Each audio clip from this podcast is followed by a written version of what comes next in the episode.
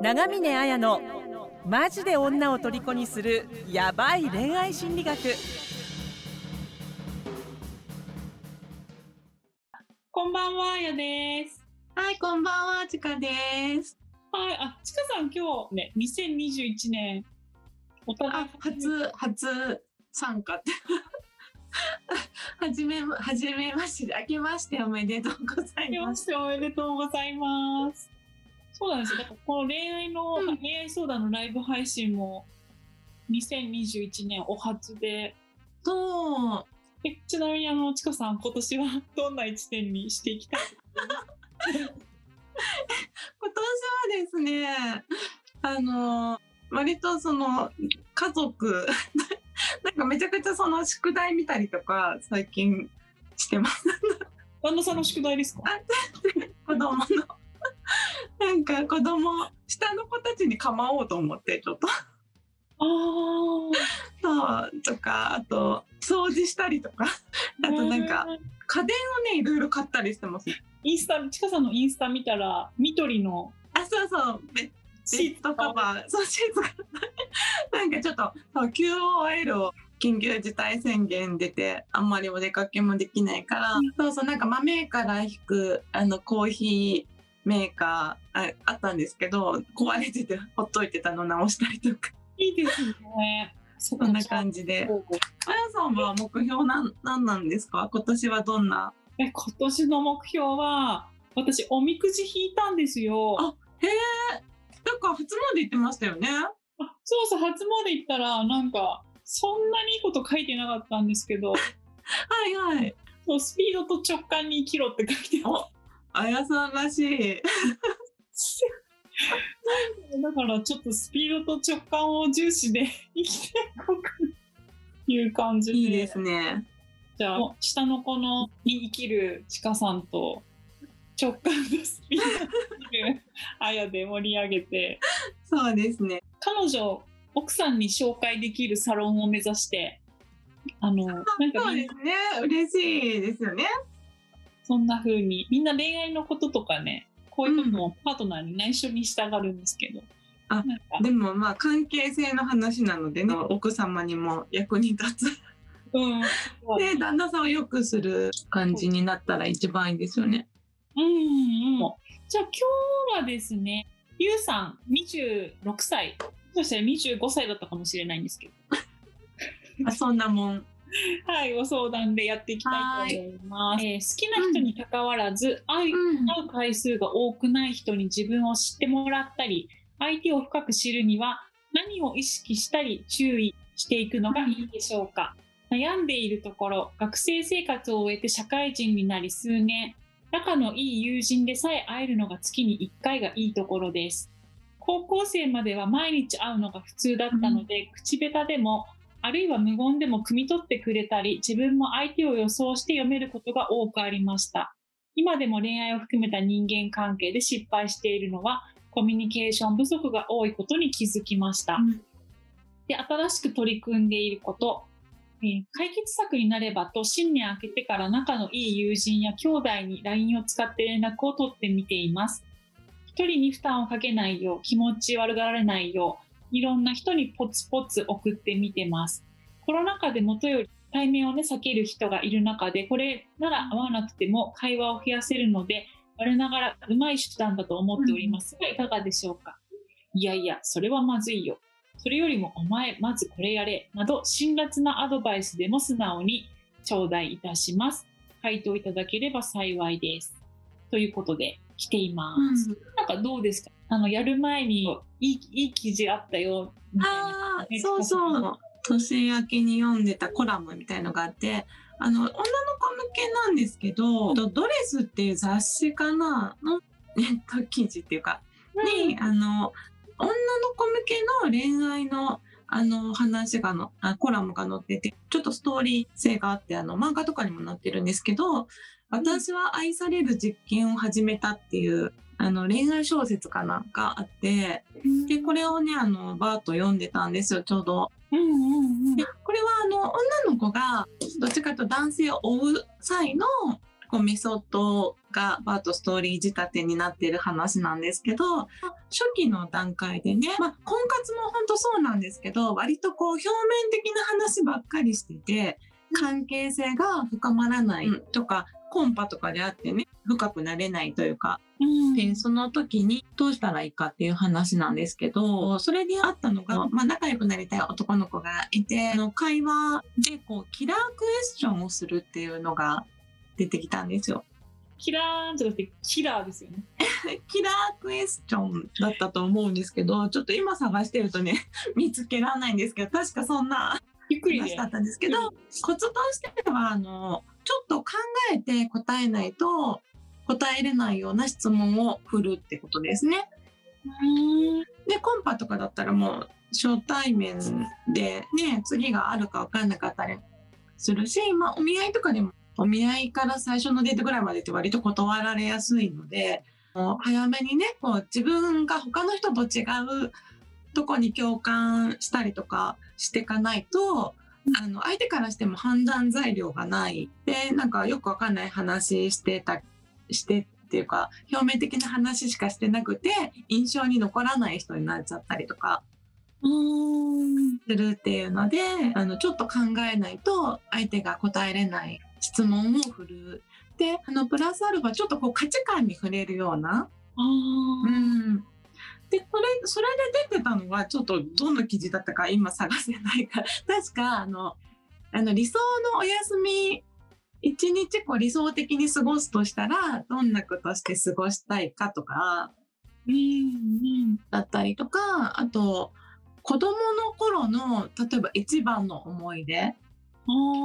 とか、うんうん、あと一番最近泣いたこう記憶にあることでどんなことで泣いたかとか、うんうん、なんかちょっとこう考え込んで真剣に答えてくれるような質問を相手にするっていうのが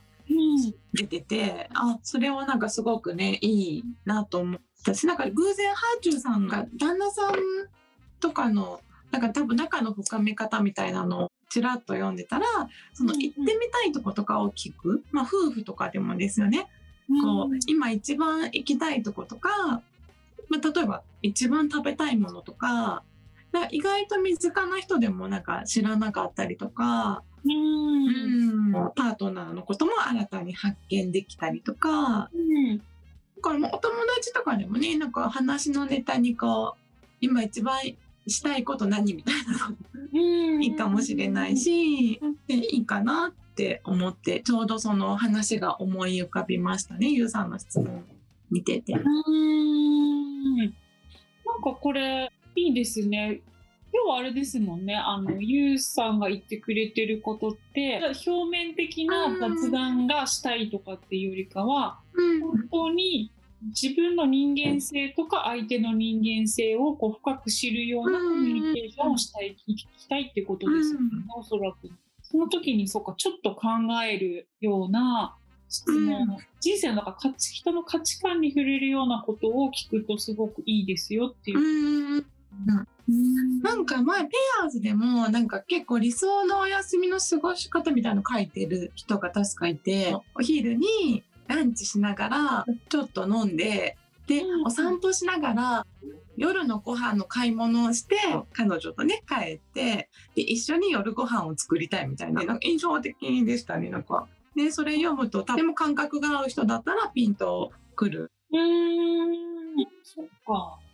それを言った時にマッチングアプリやってる人がいて結局のところ本当に長く続けたいとかね相手のことを知りたいとかだったらやっぱり自分がどういう恋愛とどういう結婚生活をしたいしたいかってことマジで書いた方がいいですよって言って、相手にとって心の居場所になるよ、うん、明日も頑張ろうっていうふうに思えるような帰ってきたらあここに帰ってきたって思えるようななんかそういう関係を作りたいですってなんか書いた。うんうんうん。だめっちゃなんか食いつきよくなりました。でも女の子ねそうなんとなくそう言われるとこう自分がそこにいる未来を想像するじゃないですか。で想像した結果あ合ってるなとかあちょっと違うなとかねピンとくるので。うん、あのすごくいいと思いますね。なんか意外にそういう自分の価値観とか相手の価値観に触れるような深い話ってしていいのかなみたいに空気読んだりするところってあるじゃないですか。なんかさっきのちかさんの話してくれたお話で思い出したのがマティアス・メールっていうなんか心理学者の人がいて会話の研究会話と幸福度の関係を調べた人がいてすっごい面白いんですけど学生何千名っていう人に、あのの会話をこう調べた時に、雑談表面的な会話をしてる人と、さっき言ったその人の一番の思い出はとか、あのこういう休みの過ごし方をしたいみたいなその人の人生の価値とか、考えに触れるような会話をしている状態だと人の幸福度が価値観に人の価値観とか考えとかに触れている意味のある会話をしてる方の人の方が、幸福度が何倍だろう。2倍3倍高かった。かなり面白いことにそういう意味のある会話をしている人の方が親密で豊かな関係を築けているっていう結果が実験にも出てていやそれ本当によくこんなこと調べたやつがいる思ったんですけど。うん、でもそれって本当に人の幸せな感情を浴びたりだとか、よりその自分のことを知ってもらったり相手を知ってもらうって、まあ、深い親密で愛情に満ちた関係ですよね。そういう関係を作るっていう結果が出てるから。なんか多分マッチングアプリとかだとねそういうのでも選別されちゃうっていうのはありますよね。その深い話ができるかとか別に相手が自分に興味あったとしてもこう表面的な会話しかしてなかったらこう自分に興味があるかもわからないじゃないですか、うん、そうしたらなんかあれ？興味ないのかな？盛り上がらないなって多分思ってでたくさんいる中だったら切られちゃうってこともあると思うので、うん、やっぱり上手にこう価値観に触れる話を入れていくみたいなのは大事な気がしますね。まあ、関係性築くのもその相手がそのやり取りしている最中のその幸福度とかにも多分関係してくるってことですよね。なんか雑談とかは電車とかで偶然隣になっちゃって、うん、その空間に一緒にいなきゃいけないとかっていう人に価値観とか意味のある会話をするとストレスになっちゃう、まあ、そういう時は雑談がいいんだけど、うん、そうじゃなくてその恋愛とか結婚とかそれこそその相手に知って深く知り合いたいっていう関係にはやっぱ意味のある会話の方が。し確かにそのでマッチングアプリとかいろいろ出会いとかやるときになんか男の人で不思議なのが、うん、会話を続けようとか盛り上がるためにはみたいな、うん、その太鼓持ち芸人からみたいな。わかります何のためにその LINE を送ったり何のために会話をするかってあんまか盛り上げたりだとかなんかしても意味ないじゃないですか別に。うん、よりはこう、ね、お互いを深く知れるような関係築くことが大事だし、やっぱり真剣になんか交際とか関係続けたいっていう女性はそういうところを見てると思うから。うん、見てる。見てる。その雑談でも結構なんか見えちゃう部分ありますよね。なんかだ会員さんとかと喋っててもなんかやたらちょっと隠す人とかいて。なんだろう「え何が何かあったの?」っつったら「いや別に」みたいな。何そんな秘密主義な感じ悪いもんでも食べたんですなんかねまあそれもね伝わってる部分はあると思う思うんですよ。そのなんだろうその人が多分秘密主義なんですよね。でそれってまあ分かんないけど婚活してて女の子とかにはすごいちょっとネガティブなに映るんじゃないかなとか思ったりとか。なんか女の人ってやっぱ好意があるとその男の人がする日報メールみたいなのってねいい方に転んだりするじゃないですか。好きな人からだったら。でやっぱり その日何してるか分かんないとかっていうのって結構結婚していくにあたってはなんかちょっと心配ですよね。あんまり秘密にされたら。その人がなんで秘密主義なのかわからないけど、湯山玲子さんってわかります？あの、湯山玲子さんってよく、えー、テレビにも出てるコメンテーターの人で割と。うん、名前はなんか分聞いたことある泌の女の人がなんか男をこじらせる前にっていうなんか本書いてた時に、こじらせた男性のコミュニケーションで女性に嫌われてしまうコミュニケーションに、やっぱ男の人って、まあ全員だとか言わないですけど、コミュニケーションを戦略的に自分の思う結果を勝ち取るための交渉術術おーネゴシエーションみたいなのがうん。コミュニケーションだっていうふうに思ってるから、うん。うん、だから結局勝ち負けにこだわったりだとか、うんうに立てるかみたいなところでやり取りしちゃう、まあそういうのが透けて見えるってすごくコミュニケーションの本義と外れてるしやっぱりこう女性から見た時にこいつこじらせてるなみたいになっちゃいますよねって。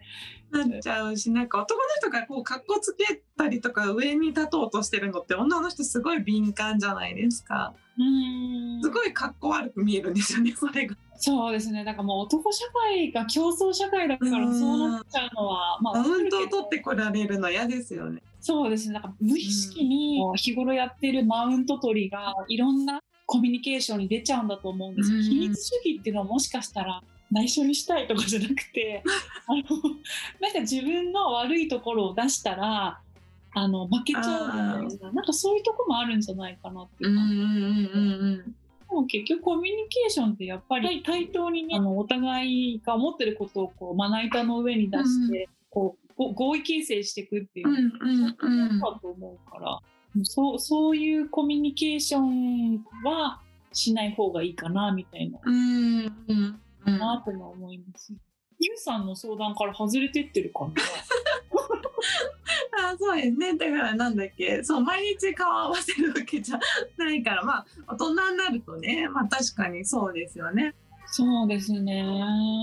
から自分を知ってもらったり相手を深くだからうん。やっぱりそうですね。恋愛においても人間関係においてもなんか表面的な、まあ、雑談とかっていうよりかはやっぱ自分の好きなこととか価値観とかに触れる話をオープンに出していくってことがすごく豊かな関係になるんじゃないかなって感じです。うんうんうんうん。まあ難しいですね。私もそんなこうなんだ。まめなまめにこう友人関係を築こうと努力するタイプじゃないから。なんかでもまあそういまあもう一個思ったのはやっぱなんだろうね。恋人とか家族とか作るとなんかそんなにいろんな人と広くつながけないといけないみたいな恐怖心みたいのはなくなるじゃないかなっていうのもねまだ若いしあのね今後結婚していくとかってことは全然あると思うのでなんかちょうどちょっと前になんか旦那さんが関わってるあの企業系企業系っていうかなんか世代交代の コミュニティみたいなやつであの心理学の先生が講演に来ててでその先生がこの自分の中の重大な他者っていうのがまずこの一番中心にいる人って誰ですかみたいなこの一番内側にある輪に入るのが誰かみたいなことをみんなに聞いたんですって。でそうするとやっぱり旦那さんとかからすると私であったり子供であったりっていうのがもう入っててあの正直親とかはもう全然入ってこないっていう話をしててでやっぱ独身の人とかだとあ親だったりとかするんだけどなかなかここにね友人を入れるってのはもうむずいと思うんですよ。なんか勝手にな自分のなんか意思決定に関わるほどの何かがあったら相談してその価値観を左右するぐらいな人って言われるとねそこまでのなんだろう友人っていうのはすごい大事だけどそこに入るかって言われると難しいじゃないですか。私があやさんのこと勝手に入れててもちょっと気持ちが悪い気もするし入れてくださいよ。10人の中に。なんかこう入れ合ってるっていう関係だったらいいと思うんですけどで勝手に入れ勝手に入れてても なかなかねそこに友人関係って難しいと思うし大人になるとそこに親が入ってるのも結構問題っていうか本人と相手が良ければいいと思うんですけど人から見た時にまっとうな感じには見えないその。親がずっと入り続けてるっていうのってやっぱりねなんか見てて気持ちのいいもんではないというか。パラサイトシング、パラサイト。そうですね。やっぱ40代の人とかがやたらね、親御さんとのなんか仲良くても、もうなんかちょっと自慢にはならない感じがします。もし自分が結婚した人が親の考えが優先だったらちょっと怖いかな。そうですね。そこに入ってるのが自分じゃなく親そうっていう。ですよねっていうのは。そうそうだし、こう何か決めるときに絶対親に相談するって言われたら、ちょっとうんえって思うし、だからでもそこに入れる人って言われたら、じゃあやっぱりなんか、なんかパートナーとか家族、そのね、結婚とかってことにどうしてもなっちゃうよなって思うんで、うん。確かにそんなに自分の人生に影響する人っていう。でもてっちん影響してるかな？まあでもそう結婚しててもあの旦那さんが入ってない人とかもいるみたいで。であやさんとか仲良しですけどねすごく自立してるから。でもなんかあのそこに入れないっていう人もいたりとかするらしくてそうなんかちょっと脱線していいですか？うんうん。ゆうさんの相談から脱線しちゃうかもしれないんですけど、うんうんなんかその自分自分の意思決定にこう影響する人みたいな時になんか人間関係相手をね深く知っていい人間関係になりたいっていうのもそうなんですけど、なんかね私がどういう人とうんまあ、人間関係ってどういうものかなみたいなこういう人間関係ってすごく自分にとって重要だなって思うのってある意味人間関係って芸術だなって思ってて。であー。じゃあ芸術って何ですかっていう時にあの私宮台真司っていうあの社会学者の人が言ってた、まあ、芸術っていうのはそれに触れた時にもう二度と以前の自分に戻らな戻れないような衝撃を与えるものだみたいなもう深く傷つけて、あのうん。以前の自分には戻れないような傷を負わせるものだって言ってて、なんか私結構そういう人間関係を重要視してるなっていうのがあってこういう人とこうなんか仲良くなりたいなっていう時に自分の生きてきた道とか自分の価値観をすっごい傷つけてひっくり返す人っているじゃないですか。うんうんうんうん。変化ですよねそういう人間関係を結構楽しんでるしあとさんとかもそういうとこあるから結構好きだなっていうえ何それ？みたいなはいでもでも、まあ、分かり、分かんなくはないですよね。その、なんか自分にない、全くない感じを持ってる人にやっぱ惹かれますよね。惹かれるし、興味もそそられるし。そうですねそれとそうですね。あやさんもそうだと思います。私お互い。お互い重要な意思決定に入るなんかキュキュキュってですよここに、ここに入るかもしれない。入ろうそれってなんだろうやっぱ自分の人間の幅が広がるじゃない自分が以前の自分じゃなくなるってすごい、うんある意味怖いんですけどでも人間関係ってそういう自分が生きてない側面をこううん。発見させてくれる醍醐味みたいのもあるかなっていう感じもするからそういう人を大切にしてる。あるからその重要な意思決定にどういう人が入ってくるかっていうのとはちょっと違うかもしれないけど。うん。でがも関わりたい人っていうか今後関わっていくのにこうそうですね。そうそういうとこにこう怖がらずに。で面白い女の子とかね全くこう自分の想定外な子とかとねもしかしたら仲良くなったりとかして。でもなんか恋愛とかそういうもんじゃないかなと思うんですけど、うんそうですね。うん、なんかその人との出会いでもうなんか二度と戻れなくなっちゃうみたいな。それ求めてますよね多分恋愛には。ででも難しいのがなんかそれ求めすぎてつまんないつまんないつまんないみたいなことに。確かにそうですね。ななるときななんか感覚になっちゃったりねする。それは良くないですね。か価値観が合わないとかねいろいろ合わない合わないって切っちゃう人もいるけど意外になんかじ自分にね衝撃とか変化をもたらしてくれるってすごいいいなそうだと思います。なんかなんていうか合わないとか、まあ、例えばですけどちょっと喧嘩とかねうん初期の段階でこうちょっと価値観の違いとかちょっとした喧嘩とかって割とチャンスだったりすると思う。し、まあ、そのそれに対する相手の反応とかが、まあ、婚活とかでも本当そうなんですけど、ね、意見違うとか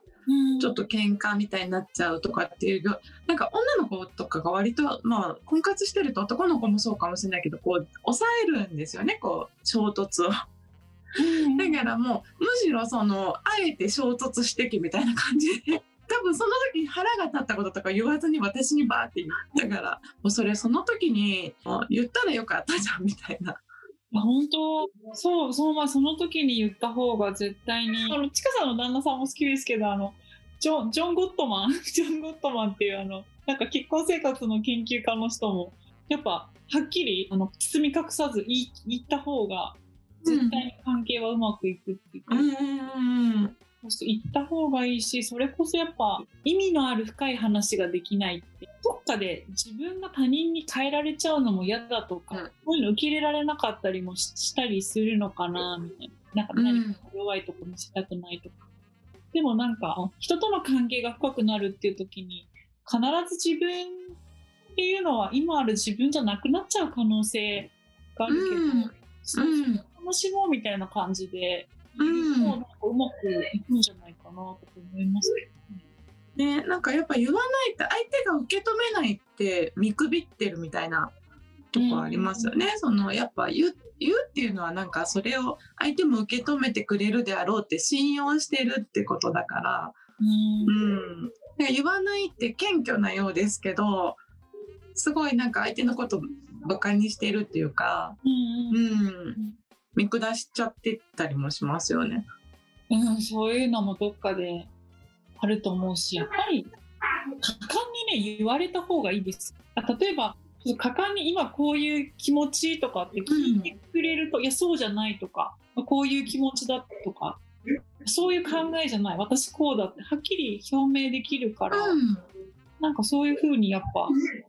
きり自分の思ってることとか考えてることを言ってくれる人の方が恋愛でも人間関係でも仲良くなれますうん。なれます、なれます。ってことで、じゃあ、なんか、いろいろ話してそうですね。ちょっと脱線したけど、いい話で。いい話だから、いいでしょう。いい話だからいいでしょう。そう本当にあの自分を知ってもらったり、相手を深く知りたいっていうには、うん、やっぱ雑談よりも意味がある価値観とか考えの話を思いついてみるっていうことですよね。ざっくりいいと思います。こんな感じでまたでもしなんかゆうさんやってみて、うん、あったらまたいろいろ教えて、ね、聞きたいです。じゃあありがとうございました。ありがとうございます。婚活復縁成功のための電子書籍を完全無料でプレゼントしています。番組エピソード欄から LINE 登録してぜひ受け取ってくださいね。